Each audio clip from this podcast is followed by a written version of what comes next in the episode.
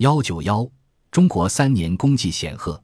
一九三零年一月十日，两个德国人搭了一艘日本船到达上海。他们旅行护照用的是真实姓名：理查德·佐尔格博士和魏加顿先生。佐尔格在中国的头六个月，以记者的身份做掩护，站稳脚跟，着手建立组织。他的第一招就是登门拜访德国驻上海的总领事馆，向他们出示了德国外事厅的推荐信。总领事对佐尔格与德中协会签订的中国银行法的起源和发展的合同很感兴趣。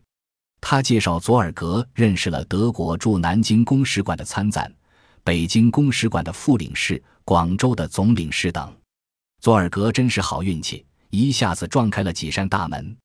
他选择新闻和研究工作，对于 IQ 护他的真实身份、从事自己的秘密使命非常有利。一九三一年九月十八日，日本发动了侵华战争。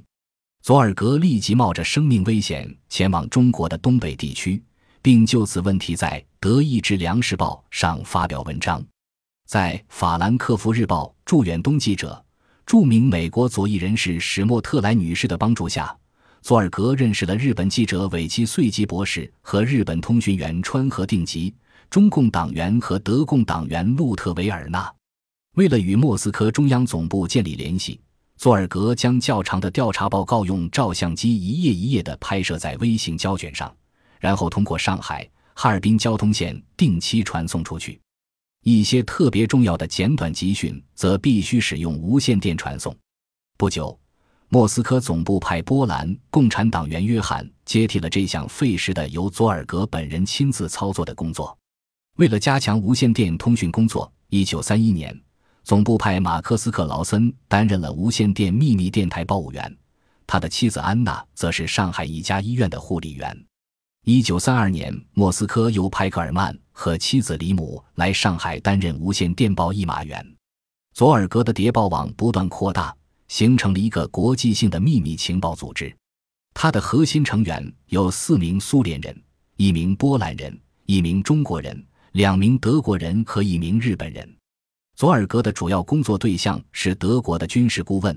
由于他在德国总领事的社交圈子里非常闻名，并讨得了他们的一些欢心，佐尔格常被军事顾问们邀请去南京访问。他们常常向佐尔格提供大量的有关南京政府的内部情况以及他们制定政策的原则。一九三二年，在上海发生一二八事变肘。佐尔格从他们那里获得了有关日本的军事计划和部队兵力的精确数字，这些都具有不可估量的价值。佐尔格通过南京的德国军事顾问获取了许多战略情报和军事情报，其中许多是正在实施或正处于准备阶段的军事战略计划。上海事变顿，日本夺取满洲并企图征服中国的野心完全暴露。佐尔格设法了解日本的意图。策略、作战方式和英、美帝态度及国民党的动向，佐尔格为共产国际制定对华政策提供了有效的情报。佐尔格在中国连续干了三年的谍报工作，他在中国的行程相当于绕地球走了十四圈。一九二二年夏，在桂林的一次秘密会议上。德国顾问魏策尔同蒋介石的军事顾问们拟定了对鄂豫皖的中国红军发动围剿的战略计划。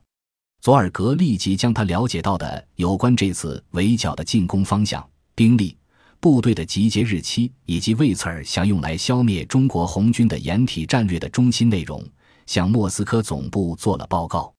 中国红军得到情报后立即转移，这完全出乎国民党的意料。使他们企图一举消灭中国工农红军的阴谋彻底破产。佐尔格及其侦察小组对中国革命给予了很大帮助。